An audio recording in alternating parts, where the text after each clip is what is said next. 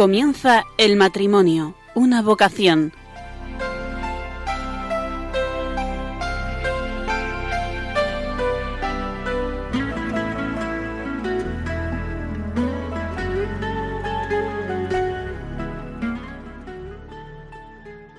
Buenas noches, queridos oyentes de Radio María. Encantados de compartir de nuevo con ustedes una nueva edición del programa El matrimonio, una vocación. En esta ocasión, como va siendo habitual en los anteriores programas, les invitamos a compartir con todos nosotros una actitud. En este caso, vamos a reflexionar sobre el verdadero concepto de educación. Vamos a sacarle frutos, que además nos pueden ayudar si estamos algo cansados, nos pueden dar fuerza. Vamos a asombrarnos sobre esa vocación educativa fundamental que tiene cada familia, más que un derecho, más que un deber. Enseguida vamos a profundizar. ¿Y qué es educación? En este caso nos apoyamos en la raíz etimológica del término.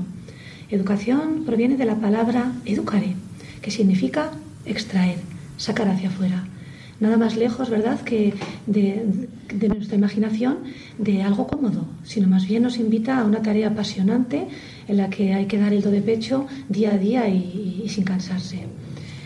Eh, a la hora de, hablar de educación, en cualquier aspecto, ya podamos estar hablando de, educación afectivo-sexual, de educación en límites y normas, de educación en trascendencia, podemos imaginarnos cómo hay dos ejes que apuntalan cualquiera de estos temas. Fíjense, un eje viene a ser el ejemplo, lo que va a hacer huella en nuestros hijos y también en los alumnos, no es lo que se dice o se hace una vez, sino lo que se hace día a día, lo que se repite. Y el otro eje que apuntala cualquier pauta educativa viene a ser la serenidad.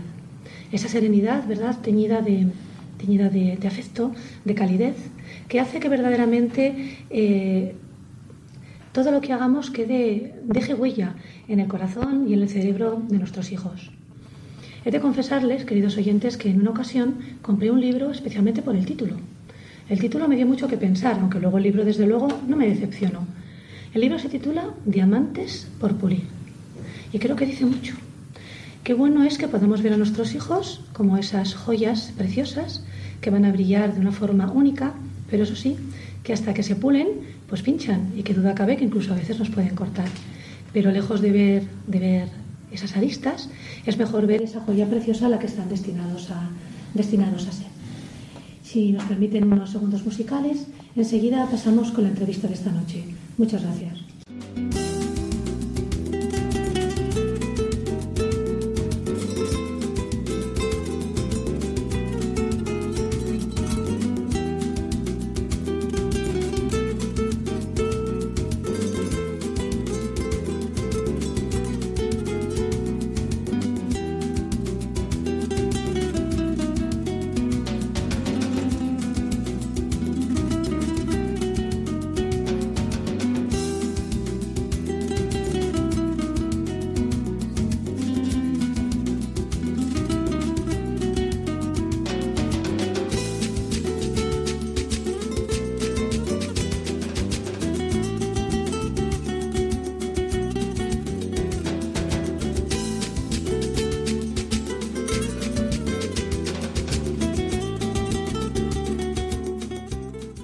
Ustedes. Tenemos esta noche entre nosotros a un invitado muy comprometido con la educación, más que comprometido, el delegado episcopal de educación de la diócesis de Zaragoza, don Bernardino Lumbreras. Buenas noches, don Bernardino. Buenas noches, Yolanda. Muchas gracias por aceptar nuestra invitación. Encantado. Nos constan sus múltiples compromisos en el ámbito de la educación. Nos encantaría que lo compartiera con todos nosotros, con los oyentes, y así le conocemos un poco mejor. Bueno, mi vocación por la, por la educación, por la enseñanza, tal vez comenzó cuando fui profesor de prácticas médicas en el Hospital Provincial, cuando terminé la carrera de medicina, pues estuve allí varios años. Pero luego fue, hace 30 años, fui llamado por la diócesis para ser profesor de religión en, en un instituto, en un instituto concreto. Y luego, bueno, pues hace cinco años que me llamaron también para ser delegado episcopal de enseñanza. Toda una vida. Desde luego. ¿Qué función desarrolla la delegación de enseñanza? Pues fundamentalmente tres son los ámbitos de actuación. En primer lugar, la tutela y defensa de la clase de religión y también de su profesorado. especialmente en lo que atañe a la formación permanente del profesorado en los tres ámbitos. El, el, ámbito teológico, el ámbito pedagógico y el ámbito también de formación espiritual. Esta es la tarea que más trabajo o que más tiempo ocupa la delegación. Hay una segunda, un segundo aspecto, una segunda tarea, que es la coordinación de la pastoral educativa de los centros de la Iglesia que hay en la diócesis. Y la tercera sería pues la relación con la administración educativa. En el caso de Zaragoza, no solamente con la comunidad autónoma, sino también con el Ministerio de Educación, porque los profesores de religión de primaria todavía no, es, no han sido transferidos a la comunidad autónoma y dependen directamente del Ministerio de Educación. Muy interesante. Le pedimos ahora que haga un esfuerzo y se traslade al ámbito educativo en las familias. ¿Verdad? Está usted en un programa que versa sobre el matrimonio una vocación. Nos encantaría su visión sobre el tema de la educación para las familias. Pues mira, me voy a servir de, de unos consejos que para las familias he podido extraer de la exhortación apostólica del Papa Francisco, la última Amoris Leticia, la alegría del amor dedica un capítulo, el capítulo séptimo, a fortalecer la educación de los hijos. Entonces, eh, en este capítulo hay como, hay más, pero hay diez consejos que me parecen importantes para, todos los oyentes. Y ya de paso también animo a que lean esta exhortación apostólica que desde el punto de vista de las familias es fundamental. por supuesto. La primera sería que reconoce que la labor de la educación de los hijos es una, tarea muy compleja y anima, anima a reinventar sus métodos y encontrar nuevos recursos.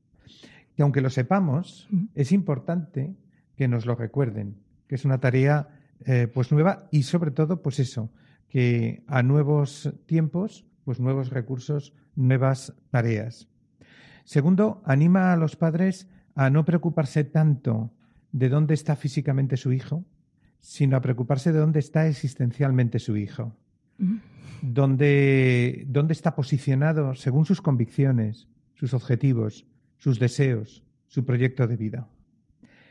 El tercero anima a los padres, aconseja a los padres a promover libertades responsables, para que comprendan que su vida es suya, que está en sus manos y que la libertad de los hijos es un don inmenso. El cuarto intenta hacer ver a los padres que es importante generar su confianza en los hijos mediante el afecto y el testimonio. Es un apartado en el que habla de la formación ética de los hijos, muy importante. Quinto, eh, recuerda, no solamente a los padres, sino también a los educadores, que es importante ayudar a los adolescentes presentándoles modelos de identificación ética. A veces hemos olvidado que es importante presentarles estos modelos. Y, nosotros como cristianos tenemos un modelo muy importante, que es Jesús de Nazaret, que es un gran modelo de identificación ética, tal vez el mejor que ha existido a lo largo de la historia de la humanidad. Oyéndole, don Bernardino, me estaba viniendo ahora a la, cabeza cómo existe en orientación familiar una técnica terapéutica precisamente en los adolescentes, que es el, modelado. Es decir, cómo el adolescente eh, puede intentar imitar un modelo y que mejor que poner un modelo, efectivamente, que les haga llevar una vida grande. Claro, eso, es, eso es un poco lo que pretendemos desde, desde la clase de religión. La clase de religión que trata fundamentalmente del hecho religioso, es decir, que la religión es un hecho, que está aquí, que está cuando salimos a la calle, las calles tienen nombres religiosos, que vemos cuando pasamos por la calle eh, edificios que son templos eh, católicos o evangélicos. La religión es un hecho. Y este hecho tiene que estar dentro de la escuela, porque todo lo que interesa a la sociedad tiene que interesar a la escuela. Entonces, desde, desde este planteamiento, en la clase de religión lo que hacemos es dar un modelo de identificación como es Jesús de Nazaret, cómo es la comunidad que él creó, la iglesia, y cuál es el sentido de vida, podemos decirlo de otra manera, la antropología y también la teología que está detrás del mensaje cristiano y del mensaje de Jesús de Nazaret. Eso es significativo para los, jóvenes de hoy en día. Si no conseguimos que los jóvenes eh, sepan, encuentren un sentido para sus vidas, andarán sin sentido y, por tanto, desencaminados. Totalmente de acuerdo. Mm. Nos gustaría también eh, que nos contara de su propia familia qué le ha quedado a usted grabado de la educación. Pues mira, eh, mis padres, yo soy hijo único, mis padres me inculcaron varias cosas en la infancia, respeto, ¿eh? también eh, el esfuerzo y una vocación muy importante hacia María de Nazaret. Y luego más adelante, cuando ya mi compromiso eclesial, pues ya en la adolescencia, porque me comprometí muy pronto en la parroquia, pues animaron y potenciaron mi compromiso eclesial. En definitiva, nosotros somos, ahora somos lo que hemos, lo que han sembrado nuestros padres en, la infancia y en la adolescencia. Entonces, yo les debo a mis padres pues todo lo que soy. Y eso es lo que intento, con la ayuda de mi esposa, pues también transmitírselo a mi hija. Estupendo. Luego profundizaremos nosotros en este tema en la tertulia. Nos trasladamos ahora al ámbito del profesorado. En su labor nos lo ha explicado estupendamente. Como delegado de enseñanza desarrolla una estrecha relación con los profesores. ¿Cuál cree que es la fortaleza o las fortalezas principales de los docentes hoy en día? Pues si hablamos de los docentes en general, yo creo que la profesionalidad. Son unos grandes profesionales. Esto es, importante que lo sepa toda la audiencia, que lo sepa la sociedad española. Además, son profesionales que están batidos por las olas de las diferentes legislaciones. En los 30 años que llevo yo como profesor de secundaria, eh, ya he padecido cinco o seis leyes educativas y las que vendrán. Y cada ley educativa lleva detrás pues un sistema de aprendizaje y una pedagogía que los profesores tienen que aprender. Yo creo que son grandes profesionales. Efectivamente, doy fe de que están sometidos a un esfuerzo, ¿verdad?, y a una necesidad de superación constante. Y si tuviera que, comentar algún aspecto que queda por trabajar, que puede mejorar. Bueno, pues yo, yo como delegado de enseñanza diría que en los claustros y en el profesorado en general tal vez se tiene poco respeto a la clase de religión y a lo que significa de, para los niños y para los jóvenes de hoy en día. ¿eh? Yo llamaría la atención del resto de mis compañeros de los claustros pues a tener más respeto por los profesores y también por lo que es mm, la dignidad de la asignatura de la clase de religión que se ve también eh, cuestionada desde diferentes ámbitos. Eh, eh, dentro de la comunidad educativa, ¿cuáles cree que son los desafíos en la obra que tiene, como ha explicado, de formación y evangelización? Bueno, los colegios de la Iglesia, eh, su finalidad, su ideario, tiene que ser fundamentalmente transmitir el mensaje de Jesús. O yo lo diría, tal vez parafraseando palabras del Papa Francisco en la Evangelii Gaudium, potenciar el encuentro con Jesús, un encuentro significativo, un encuentro que cambie la vida, que transforme las, como nos ha cambiado a todos nosotros ese encuentro.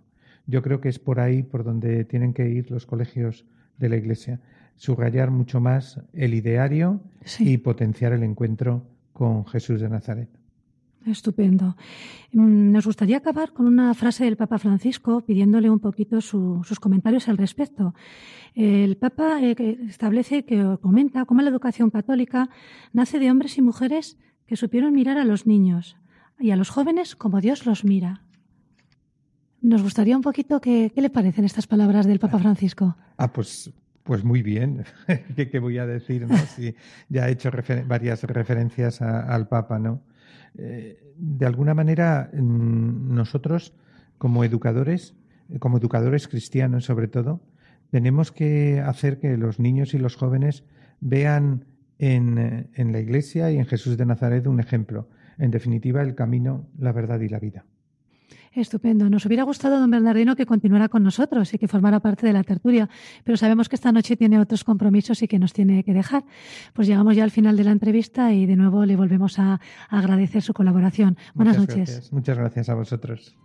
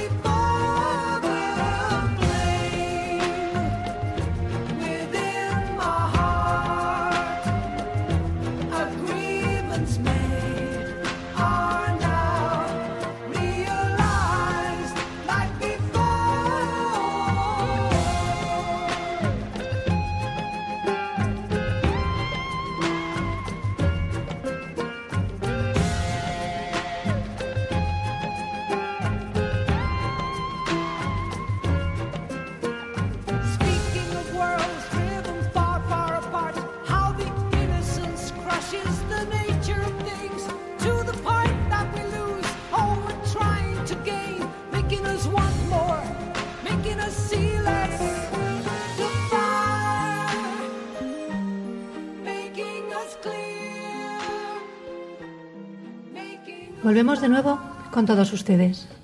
Si fuéramos por la calle haciendo una entrevista, preguntando ¿qué es para cada uno educar?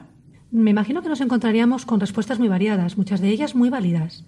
Pues a lo mejor eh, uno seguro que haría referencia a cómo educar es guiar al hijo para que mejore su comportamiento, para que fomentar su desarrollo. Otros enseguida comentarían la necesidad de poner límites en la educación, marcando un camino, orientando sobre lo que el niño o el joven puede o no puede hacer. Aquellos que tengan hijos pequeños seguro que hablarían de la importancia de crear rutinas y hábitos, de crear lugares propios de juego, de estudio, de sueño. Si preguntáramos a alguno más metódico, pues hablaría de la importancia de, establecer secuencias de las acciones para que todos sepamos lo que, lo que toca en el momento siguiente.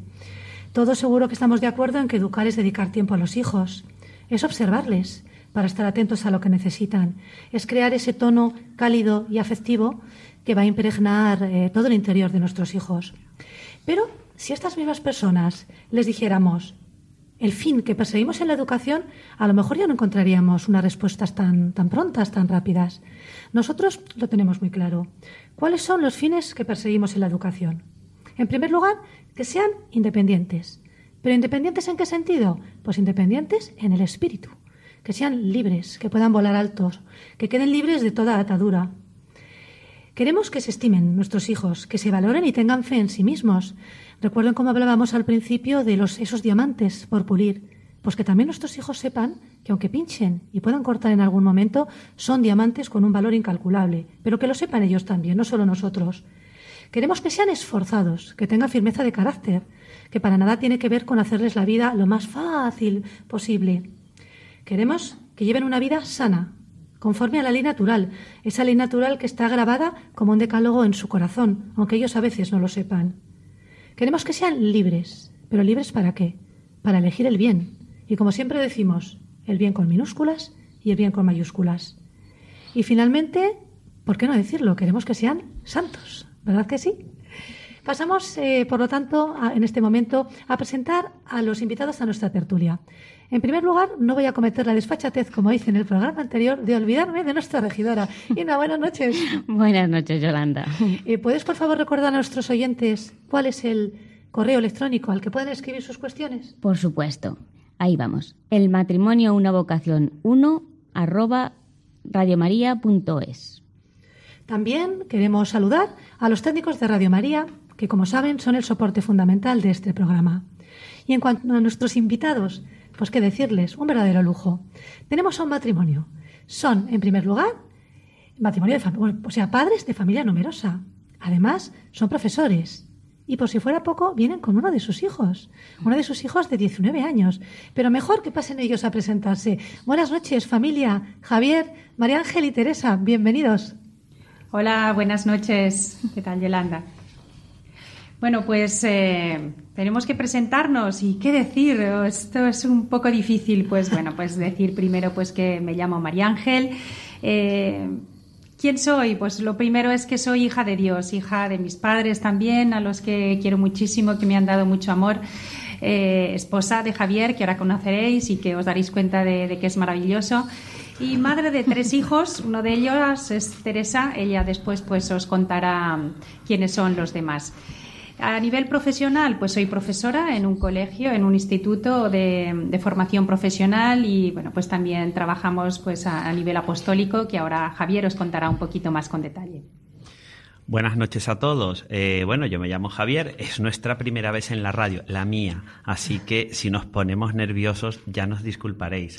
Bueno, eh, yo he nacido en Venezuela, hijo de padres gallegos emigrantes, llevo aquí en España pues veintipico años.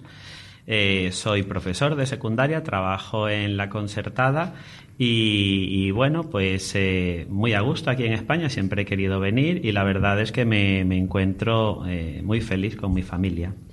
Teresa, nuestra hija, una de nuestras hijas, se va a presentar. Hola, buenas noches. Yo soy Teresa, tengo 19 años, como ha dicho Yolanda. Y bueno, vengo un poco a hablar de la educación en representación de mis hermanos, también como hija y como estudiante. Eh, estudio Ciencia y Tecnología de los Alimentos en la Universidad de Zaragoza Y mis hermanos, pues, son muy importantes tanto en la educación como mis padres. Mi hermano Carlos hace 21 años ahora en junio y tenemos una hermana pequeña de 8 años. Además, eh, me gusta mucho hablar de educación porque soy monitora en el movimiento familiar cristiano y me estoy preparando, me estoy sacando el curso de monitor de tiempo libre con los escolapios, así que es un tema que realmente me apasiona. Bueno, Teresa, tenía que haber comentado algo, me he olvidado. Nuestra labor apostólica. Nosotros, eh, además de profesionales de la educación, trabajamos en la pastoral familiar. Pertenecemos al movimiento familiar cristiano eh, y colaboramos con la delegación de pastoral familiar en distintos proyectos. Uno de ellos, educación afectivo-sexual, otro de ellos, escuela de familias. Hemos, bueno, pues trabajado con matrimonios en distintos ámbitos y momentos. Y bueno, esa es nuestra, nuestra labor pastoral a día de hoy. La verdad es que sois una familia muy comprometida y podríais haber venido a esta tertulia para multitud de temas, ¿verdad? Vamos a hablar un poquito de educación familiar. Primer adjetivo, que utilizamos? Fundamental. Fijaros qué contundencia. ¿Fundamental por qué? Pues por la estructura mental que se va a crear en nuestros hijos desde bien pequeñitos, incluso antes en el embarazo, y por la maduración afectiva. Pero quiero que seáis vosotros mejor los que completéis por qué la educación familiar es fundamental. Adelante. Pues es fundamental porque hay que implicarse, hay que comprometerse con, con la familia y con los hijos. Y no hay que delegar, porque los padres somos nosotros y cuesta mucho ser padres y ser madres, ¿no? Y para nosotros es fundamental pues pasar mucho tiempo con, con ellos, tener experiencias bonitas en familia. A veces hay que supeditar la vida familiar a la educación de los hijos, pero esto tiene sus, sus recompensas. Sí, desde luego la educación es algo muy importante y obviamente mmm, personalmente, como mi experiencia me dice, los padres son los que primero, los primeros proporcionadores de esa educación. Eh, principalmente pues porque son quienes más tiempo pasan con nosotros desde que somos niños enseñándonos las cosas más básicas pero también en otros aspectos, porque son ellos los que eligen el colegio al que queremos ir y de una manera u otra están influyendo en esa educación nuestra, aunque sean los profesores a lo mejor los que nos la impartan, pero siempre son los padres los que realmente eh, tienen la última palabra porque son quienes deciden pues a qué colegio quieren enviarnos, en qué ambientes vamos a movernos. A mis hermanos y a mí, pues desde pequeños nos han llevado al movimiento familiar cristiano y hemos estado en campamentos, excursiones, reuniones con, con niños de nuestra edad que son ambientes de ocio y ambientes de tiempo libre, pero obviamente saben que la educación que vamos a recibir allí pues va un poco en línea de los valores que ellos quieren transmitir. Y tú estás aquí para compartirlo, con lo cual eso ya es muy buena señal. Bueno, vamos a ver, nosotros hemos querido eh, que ellos tengan mon montón, multitud de experiencias, no solo de calidad, sino de cantidad. Nosotros desde que ellos han sido pequeñitos los hemos llevado juntos, hemos salido siempre juntos, de viaje al campo, a museos, a cafés tertulia, a la biblioteca a sacar libros, a cantidad de, bueno, eh, varios países que hemos visitado con ellos. Eh, siempre hemos querido que tuvieran una experiencia de vida familiar muy rica, muy bonita y que cuando fueran mayores eh, pudieran aprovechar ese bagaje y lo quisieran reproducir con sus hijos. Entonces, eh, esa educación nosotros la hemos tomado siempre en primera persona. No hemos abusado ni de los abuelos, porque hemos podido por nuestra profesión, que tenemos bastante tiempo para estar con ellos. Uh -huh. Pero aunque hubiéramos podido, no lo hubiéramos hecho. Hemos querido pasar tiempo junto a nuestros hijos, teniendo actividades de familia muy diversas, muy ricas y muy diversas. Estupendo.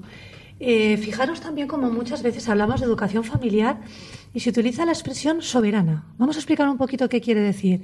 Educación familiar soberana en el sentido de que son los padres los que tienen el derecho y el deber de educar a los hijos, ¿verdad? Vosotros además como profesores tenéis mucho que decir, no solo como padres, sino también en vuestra labor como profesores en, en, en la escuela.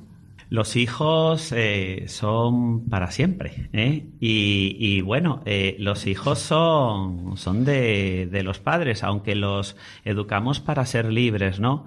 Eh, pero cuando hay dificultades, cuando la cosa se tuerce, eh, son los padres, es la familia la que recoge los trastos rotos. Nosotros tenemos muy claro que somos los principales responsables de, de, nuestros hijos. Nos los han encomendado, ¿no? Jo, eso yo recuerdo recién nacido, cuando ves por primera vez a tu primer hijo y caes en la cuenta de que esa cosita, eh, eh, tú, tú, eres el responsable de su felicidad, de su, de, su porvenir, eh, es fuerte, ¿eh? Muy fuerte, desde luego. Dices, ay madre, cuando lo ves, porque bueno, cuando está embarazada, cuando María Ángel estaba embarazada, bueno, sí, vale, está ahí dentro, pero cuando lo tienes en tus brazos, eh, caes en la cuenta de que es tu responsabilidad y que eh, eh, del entorno lo que se espera es una colaboración eficaz, leal y que vaya en la línea que tú quieras dar a ese hijo, ¿no? En cuanto a valores, en cuanto a principios, en cuanto a, ¿vale? Entonces, sí, nosotros lo tenemos claro. Un ejemplo concreto. Hace unos años, con todo el, el debate que hubo con la asignatura de Educación para la Ciudadanía, eh, bueno, pues nosotros, la verdad es que nos ayudaron bastante aquí y bueno, nos hicimos objetores en esta asignatura y, bueno, pues eh, Carlos, el mayor, eh, no la cursó. Luego ya, bueno, eh, fue medio derogada todo eso que pasó en las leyes de educación. Y, y, bueno, ese tipo de actitudes, nosotros siempre planteamos las cosas en positivo, ¿vale? Siempre proponemos en positivo cuando educamos con los hijos. Pero hay momentos en donde tienes que decir, no, mira, son mis hijos, por favor, respeta ese, esos valores que nosotros queremos transmitir y a veces hay que hacerlo con firmeza. Porque otros no lo entienden. La verdad es que da gusto oír como dos padres, que además son profesores, tienen tan claro, ¿verdad?, la prioridad de, que como padres tenéis a la hora de educar. El colegio tiene una, una labor fundamental, importantísima, pero la familia tiene una, una labor fundamental. A ver, yo soy profesor, pero además de ser profesor y María Ángel también, nosotros como colegio intentamos colaborar con, con las familias eh, en un diálogo cercano, pero la prioridad educativa la tienen ellos, la prioridad educativa la tienen los padres, eso hay que tenerlo siempre muy claro. Te mira María Ángel sí. y te sonríe, ¿verdad? Sí, sí, sí, sí pero es, es, verdad que realmente evangelizamos un poco todos, ¿no? O sea que, pues, porque la familia es algo, pues, eh, integral, ¿no? O sea que somos todos los que, todos los que estamos alrededor de la familia, pues los que evangelizamos. Por ejemplo, nosotros, pues recuerdo cuando nos íbamos de vacaciones, que, que íbamos siempre, pues íbamos a un museo, a un parque, siempre íbamos a, a algún parque a, a, jugar, o sea que siempre teníamos un poco pues actividades como más culturales con otras más lúdicas, ¿no? Porque cuando los niños son pequeños, pues lo que necesitan es parque o estar en la playa con, con un cubo y una pala. ¿Verdad, Teresa? ¿Tú te acuerdas que siempre eso, pues siempre solíamos combinar un museo y luego siempre terminábamos en un parque y conocíamos los parques de todos los sitios, ¿verdad, Teresa? Sí, parques de todas las partes del mundo, de todas partes de Europa, especialmente en los últimos años que hemos Ay, viajado. Qué suerte. Recuerdo hace un par de años que estuvimos en Berlín después de haber visto un montón de museos toda la mañana y gran parte de la tarde. Se quedaron mis padres terminando, aprovechando las últimas horas del museo y mis hermanos y yo ya cansados de tantos cuadros nos salimos y estuvimos en una esplanada en el césped, los tres saltando, corriendo, grabándonos, haciéndonos fotos y realmente pasando momentos en familia pues muy agradables. La verdad es que estamos ya en otra, de las características de la educación que, como bien has dicho, María Ángel, es integral. Es decir, eh, aquella educación que recoge tanto lo corporal como lo espiritual, como lo social, como lo afectivo. Efectivamente. Vosotros sabéis mucho de esto, ¿verdad? Eh, bueno, vamos a ver, eh, una idea que me quedaba pendiente de comentar y que tiene que ver con esto, eh, las familias es importante que eduquen de manera integral y que se dejen, que se dejen educar. Es muy importante que las familias se sientan acompañadas de otras familias. En nuestra historia, como familia, a nosotros nos han ayudado bastantes personas de nuestro entorno, bastantes familias, personas que te sostienen en la prueba y que te van relacionando relativizando un poco todo eso por lo que vas pasando, eh, que te dicen, vale, de acuerdo, esta situación que estás viviendo es dura, es difícil, pero yo ya la he vivido y hay salida eh, y te sostienen y te dan pistas, entonces las familias tienen que eh, dejarse educar. Eh, y en esta educación, en este acompañamiento, hay que trabajar distintos aspectos. ¿eh? La relación de pareja, por supuesto, la, la, relación de fe, la convivencia con otras familias es fundamental. la labor social que podamos hacer con otros, acompañando situaciones muy, muy difíciles, esta educación familiar integral tiene que ser a distintos ámbitos, tanto de la familia hacia afuera como de la familia que se deja educar en distintos aspectos y acompañar. Esto es muy importante. Familias que trabajan en redes. En efecto, esto es muy interesante, Javier, porque cuántas veces, ¿verdad?, en esa fraternidad de familias, escuchando a otro, lo que nos parecía un drama terrible, hemos visto que estamos todos en las mismas y que no es tan terrible. Coincido totalmente contigo. Teresa, ¿querías decir algo? Sí, bueno, que a nosotros, que somos tres hermanos, pues cada uno nos han educado de una manera diferente y claro, no, aunque haya otras familias, otros amigos que estén también ahí, que sean un apoyo, cada uno de nosotros con nuestras individualidades y particularidades, pues tenemos nuestra personalidad y ellos como padres siempre han intentado potenciarla de una manera u otra. Recuerdo mi hermano y yo cuando éramos pequeños, por ejemplo, por la noche después de cenar, eh, a él siempre le daba miedo ir al baño. El que tiene un año y medio más que yo, pues tenía siempre yo que acompañarle el pasillo porque él el pasillo entero, sin luz, no, no había manera de que lo cruzara. Y bueno, luego en otros aspectos, pues es muchísimo más fuerte que yo, más inteligente en, en según qué campos, ¿no? A él que le gustaba mucho leer y desde pequeño pues mis padres han buscado esas diferencias y han intentado un poco pues potenciar cada una de las virtudes de cada uno y, ayudarnos en, en, nuestros defectos, lo cual se ve también ahora mucho con mi hermana pequeña de ocho añitos, que parece que es un poco una mezcla de todos y de nadie a la vez, que es un poco ella misma y ya no solo le influyen mis padres, sino mi hermano y yo, que pasamos mucho tiempo con ella, pues también afectamos mucho a su personalidad, que es única como, como la de mi hermano y la mía. La verdad es que tenéis tanta, tanta vida, tanta vida que ya estamos en la siguiente, la siguiente idea. Como tú decías, que tu hermana, eh, tu hermana Teresa, no, ¿cómo se llamaba? María. María. Es única y irrepetible, efectivamente. Como la educación familiar es personal. Es la, aquella que puede llegar a la intimidad de cada uno de vosotros. Sí, María Ángel. Sí, pues es que recuerdo anécdotas de María que la verdad es que es estupenda, nos ha dado pues, eh, pues mucha alegría. Eh, pues recuerdo una vez, por ejemplo, en la que pues por la mañana Javier y yo pues estábamos organizando pues una actividad de familias, eh, los chicos Carlos y Teresa por la tarde eran monitores en, en otra actividad y María pues también a su manera pues ella eh, había llevado a unos amiguitos pues a, a esa actividad. Eh, entonces, bueno, pues era como que estábamos todos juntos, todos evangelizando, ¿no? Un poco todos, todos a la vez, ¿no? Y bueno, pues, pues era, eh, era bonito. Bueno, cariño, ahora que hablas de María y de la educación familiar integral, bueno, quería compartir con, con vosotros, queridos oyentes, esto que dicen los de la radio. Quería compartir. Que Javier, desde que tu mujer ha dicho que eras maravilloso, no cabes en la silla, vamos. quería compartir una, un testimonio bonito en relación a María. Los padres educamos a los hijos, por supuesto. Los padres nos vemos acompañados de otros que nos ayudan, pero los hijos también nos educan a nosotros. Mirad, María eh, bueno, nosotros tenemos tres hijos, como habéis escuchado. Eh, María es fruto de la oración de sus hermanos durante años y años y años. Nosotros, bueno, pues tenemos oración familiar a, a diario. Y cuando eran pequeños, Carlos y Teresa pedían siempre, pedían siempre un hermanito. Queremos tener un hermanito. Y así estuvieron años rezando. ¿Eh? en la oración. Nosotros, bueno, lo escuchábamos, María Ángel y yo, y bueno, las circunstancias no eran las oportunas, pero llegó un momento, recuerdo, en Granada, en la calle de las Teterías, ¿te acuerdas, Teresa?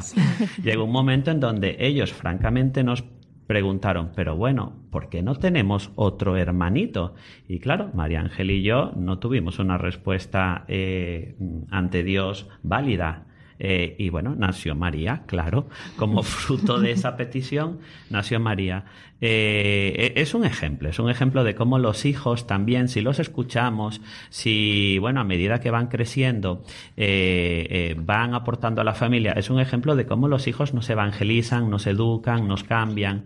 Bueno, hoy María es muy querida, muy querida por sus hermanos. El embarazo de María Ángel durante, bueno, con María eh, fue espectacular. María Ángel estaba guapísima.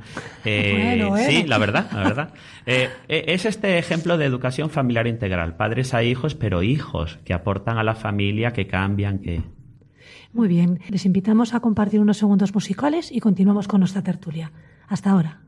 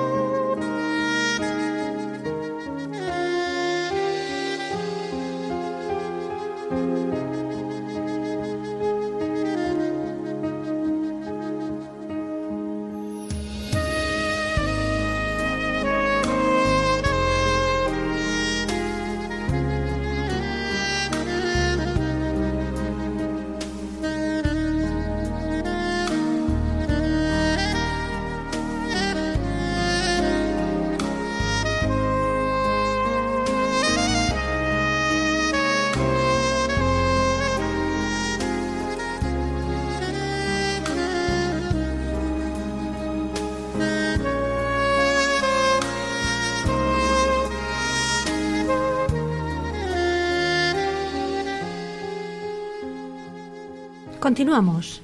Pero también la educación familiar es informal. Eh, informal no en el sentido de, caos, de desorden, aunque a veces bendito caos, ¿verdad? Y bendito desorden, sino informal en el sentido de espontaneidad, vida creativa, vida cálida. ¿Qué tiene que compartir esta familia con nosotros?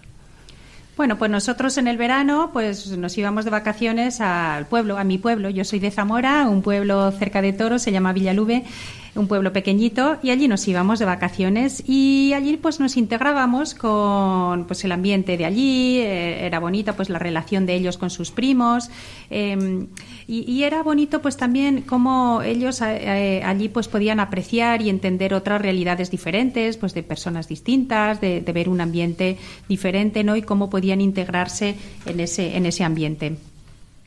Sí, yo recuerdo todos los veranos que pasábamos en el pueblo, las Navidades, las Semanas Santas, que realmente eran un paraíso estar allí eh, tan alejado de la ciudad, con la familia, con los primos, que teníamos un montón. Y bueno, pues alguna de las cosas que recuerdo con cariño eh, son los ratos que pasábamos los hermanos, que pasábamos eh, pues a lo mejor en el jardín con mis abuelos, etcétera.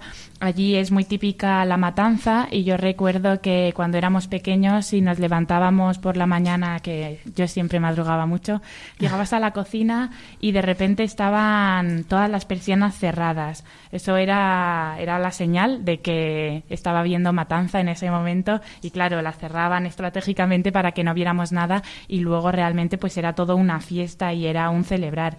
Y todas estas experiencias que vivíamos pues de pequeños mi hermano y yo, yo creo que me han ayudado a mí personalmente y supongo que a él también pues a ver la realidad y a ver la naturaleza pues como es, como algo realmente normal y cotidiano. Es curioso escuchándote, Teresa, cómo efectivamente queda en tu recuerdo de niña todo eso que estamos comentando de esa educación familiar informal y espontánea, aquello bueno ¿Cómo, con qué nitidez estás, estás recordando? Tienes 19 años y estás recordando algo de cuando eras bien niña. Javier, querías decir algo, ¿verdad? Sí, bueno, nosotros siempre hemos querido, eh, hemos creído eh, en esa idea de que educa un poco la tribu, ¿no? Que educamos entre todos. Entonces, siempre hemos querido que los chicos tuvieran ese contacto con, con toda la familia, que conocieran abuelos, que a través de esas historias que conocieran nuestras raíces, tanto las de María Ángeles en Villalubio, un pueblo pequeñito de Zamora, eh, como, eh, bueno, donde nací yo, en Venezuela, aunque yo, mis padres son de aquí, yo he nacido allí, entonces los chicos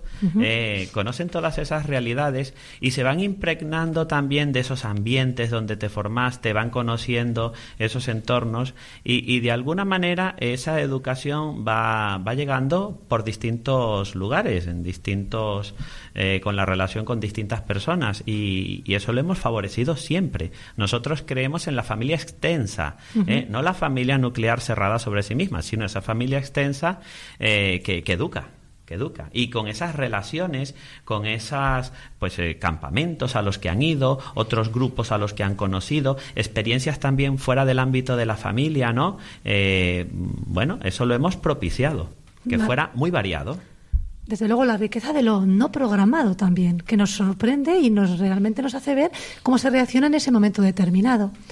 Continuamos avanzando. Educación familiar permanente.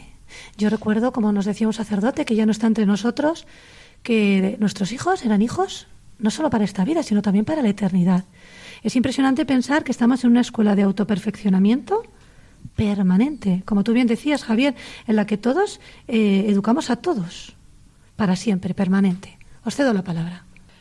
Pues sí, esto es muy muy importante y nosotros en, nuestra familia pues hemos intentado pues eh, llevarlo a cabo pues en la medida de nuestras posibilidades. Ahora hace poco, por ejemplo, fue la confirmación de Teresa y lo que nos gusta hacer antes de sacramentos especiales, pues ir a ofrecernos a la Virgen como familia. Pues aquí en Zaragoza, pues el privilegio de poder ir a la Virgen del Pilar, ¿no? Y ponernos en su manto, eh, confesarnos todos y, asistir a la misa y eso, ofrecernos como familia y eso qué, fuerza y, cuánta, y cuánta alegría nos da. Y luego un ejemplo muy bonito también, ¿no? Nosotros por la noche hacemos oración familiar, pues todos allí en la cama, sentados de manera informal, eh, hablamos de las las cosas del día, hacemos peticiones, damos gracias y bueno, pero cosas que pasan, ¿no? Pues que hay días pues que o estás cansado o has discutido entre unos y otros y entonces claro, si has discutido con algún miembro de la familia, pues no te apetece ir a la oración. Y sin embargo, pues tenemos ahí el regalo de la niña pequeña que cuando llega la hora dice, ¡Hala, venga, todos a rezar, que ya es la hora! Y entonces, claro, pues el que estaba así un poco enfadado con el otro, bueno, por no ir a la niña, venga, la vas ahí de mala gana a rezar. Y, y claro, pues la, oración pues disuelve todas esas cosas y luego al final terminamos dándonos la mano todos y eh, rezando el Padre Nuestro y el Ave María. Y entonces ella cuando detecta que hay alguien que, que, está así un poquito enfadado unos con otros, se pone en el medio y le da la mano a unos y a uno y a otro, ¿no? Pues un poco pues como eh, uniendo, ¿no? Y como que estamos ahí todos unidos y, y cómo nos, nos educamos todos unos a otros, ¿no? La verdad es que es bonito. Qué anécdota más bonita. Yo pensaba proponeros a la salida del programa eh, el hecho de adoptar a Teresa, pero veo que también os voy a proponer adoptar a María. sí, ¿qué me vas a decir, Teresa? Sí, pues es que realmente María en muchas ocasiones es la, la que nos une a todos juntos. Eh, yo también recuerdo todas esas oraciones que hacíamos día a día. Eh, tanto por la mañana como por la noche. La de por la mañana ya no la podemos hacer, pero antes era diario, era una cosa que, que no podía faltar porque por la mañana mmm, nos llevaban a mi hermano y a mí en coche, íbamos los cuatro juntos, dejábamos a mi madre en el instituto y Carlos y yo nos quedábamos en el colegio de mi padre. Así que realmente eran de esas oraciones en las que constantemente mi hermano pedía un hermanito y yo pedía una hermanita, así que parece que acabé ganando yo, pero los dos la queremos igual y, y en esas oraciones de por la noche parece que nos peleamos un poco por quién puede estar más con ella ahí a su lado y en la oración. No, hija, ganamos todos. ¿eh?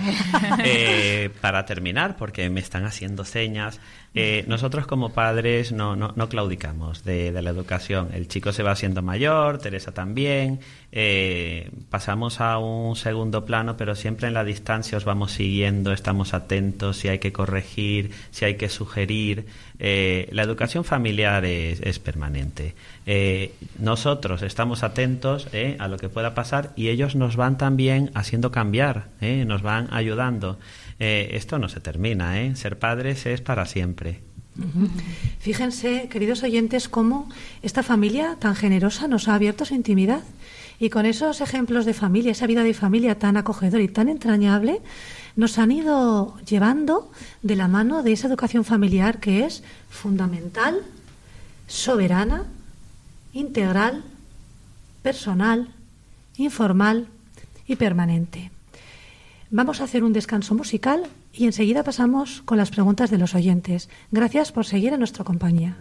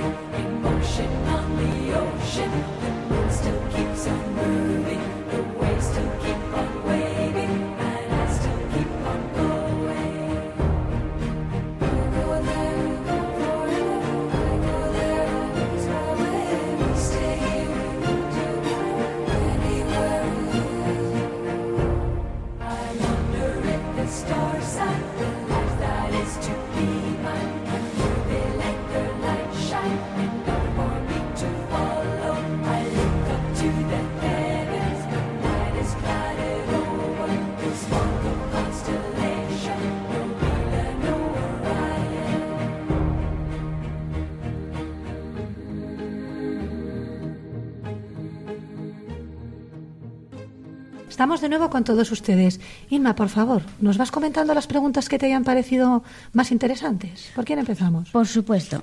Aquí vamos a empezar. Eh, Una pregunta, yo creo que es, sí, a Teresa, porque pregunta por sus padres. Dice, aparte de tus padres, ¿ha habido otros educadores que hayan influido en tu vida? Bueno, pues sí, desde luego, como ya he comentado, los padres pues muchas veces son los más importantes, pero también mi hermano, que tiene solo año y medio más que yo y desde pequeños lo hemos hecho todo juntos y en muchas ocasiones pues ha sido él el que me ha ayudado un poco en una visión un pelín más madura que la mía en cosas que necesitaba pues de forma muy cercana. Pero también otros como profesores, como monitores, como gente que venía a hablarnos de distintos sitios, eh, han sido bastante importantes en, en mi educación y ya últimamente pues desde que soy pues un poco más mayor desde que tengo mis propios estudios etcétera eh, una educación un poco autodidacta. La semana pasada por ejemplo estuve acudiendo a unas charlas sobre el medio ambiente que organizaba la universidad que me resultan muy interesantes y distintos distintos medios que, que me voy buscando yo también pues para recibir esa educación complementaria. Muy bien gracias Teresa. Eh, otra pregunta que nos hacen los oyentes es ¿Qué dificultades habéis tenido? Pone ahí como una especie de puntos suspensivos de por qué oyéndoos parece todo como que es muy bonito y muy sencillo y supone que por algún momento habréis tenido que pasar por esas pequeñas dificultades. Pequeñas. Si os contáramos, si tuviéramos tiempo, que no lo tenemos, eh, os podríamos hablar de una historia a veces de sufrimiento, de dolor, de caídas. Nosotros hemos tenido muchos problemas. Nuestra relación de pareja ha sido difícil. Hoy, gracias a Dios, eh, es una balsica de aceite. Eh, estamos muy unidos, va todo muy bien, nos entendemos, no discutimos para nada. Al contrario, mi alegría es verla cuando entra por la puerta y lo único que necesito es que esté. Pero esto no ha sido así. Nosotros no nos hemos separado porque Dios no ha querido y se ha empeñado. Si no, una familia rota más. No hubiera nacido María, por supuesto, ¿eh? y mis hijos hubieran tenido otra historia muy diferente. Eh, es indispensable, indispensable que las familias, cuando atraviesan dificultades, cuando eso se está gestando, pidan ayuda. Es indispensable que la preparación para el matrimonio ¿eh? en la iglesia la reformemos de arriba abajo y acompañemos a los novios, preparemos a nuestros hijos para el amor, porque la convivencia de pareja es a veces muy dura, muy difícil. Y puede ser bonita, y puede llenarte de alegría, y puede ser el centro de tu vida. Sí, problemas hemos tenido muchos, nos han ayudado mucho, y gracias a Dios estamos aquí juntos. Si no fuera por eso, nos habríamos roto. Di que sí, Javier, y permite que te complemente diciendo también que no está de balde la gracia del sacramento, ¿verdad? Que por eso está, para que creamos en ella, porque efectivamente de algo sirve. Otra pregunta es, ¿qué pasa cuando entre vosotros dos, como padres y educadores, no estáis de acuerdo en la educación de vuestros hijos? Pues sí, claro, pues es que esto pasa porque somos diferentes, somos dos personas independientes y nos casamos y está la gracia del matrimonio, por supuesto, claro que sí, pero cuando nos casamos tenemos que ir casando los distintos aspectos de nuestra vida, ¿no? Tenemos que ir encajándonos unos, uno, los dos, ¿no? Y entonces tenemos que, bueno, pues ahí la comunicación es fundamental y pues, eh, pues el diálogo, la comprensión, el ceder unas veces uno, otras veces otro y, bueno, pues esto, bueno, pues con, el tiempo se logra, unas veces pues eso, tiene que ceder uno, otras veces el otro. Ah, y otra cosa muy importante. Eh, no desautorizar a la otra persona, ¿no? Porque a lo mejor pues surge un tema, em, yo qué sé, pues, inesperado delante de los hijos y entonces uno de los dos toma la iniciativa y toma una decisión, a lo mejor el otro no está de acuerdo, pues delante de los hijos no puedes desautorizarle y decir, no, yo no estoy de acuerdo. Oye, pues luego lo habláis, luego decís, mira, cariño, pues esto que has dicho no me parece tal, vamos a llegar a un acuerdo. Pero claro, sí, efectivamente, eh, no siempre estamos de acuerdo, pero para eso está la comunicación y el diálogo. Mm. Estupendo, María Ángel. Llegamos al fin de nuestra tertulia y os queremos agradecer vuestro el abrir vuestra, las puertas de la casa. La verdad es que ha sido un verdadero placer teneros como familia y teneros aquí con, con uno de vuestros hijos. Muchísimas gracias. Hemos visto, queridos oyentes, eh, con esta buena vida de familia que nos han mostrado de una forma tan transparente y con otras buenas vidas de familia, cómo esto es lo que capacita a los jóvenes de hoy, como Teresa y otros muchos, para convertirse en adelante en buenos padres y madres de familia. Es cierto que los padres somos los diseñadores, los directores del proceso educativo. ¿Cómo? en estos pequeños detalles que conforman el hacer familia, la vida diaria, en ese orden en el acostarse, en el recoger, en el levantarse, en ese nivel afectivo de las relaciones cuando nos saludamos, cuando nos consolamos, cuando nos ayudamos, en esas formas singulares en que celebramos los cumpleaños, en el que compartimos las tristezas que a lo mejor no esperamos. No olvidemos, ¿verdad?, que en las celebraciones eh, son donde se produce esa plenitud de sentido de la familia.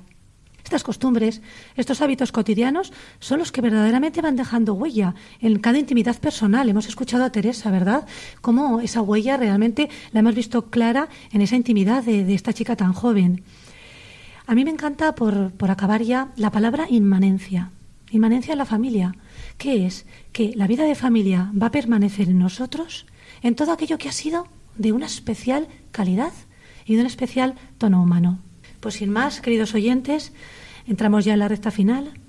Ojalá podamos mirar a nuestros hijos, como decíamos al principio, como Dios los mira, y bajo el amparo, la mirada y la ayuda de la Virgen, que es Madre por excelencia, les emplazamos a, dentro de tres semanas a una nueva edición del programa El matrimonio, una vocación. Muchas gracias.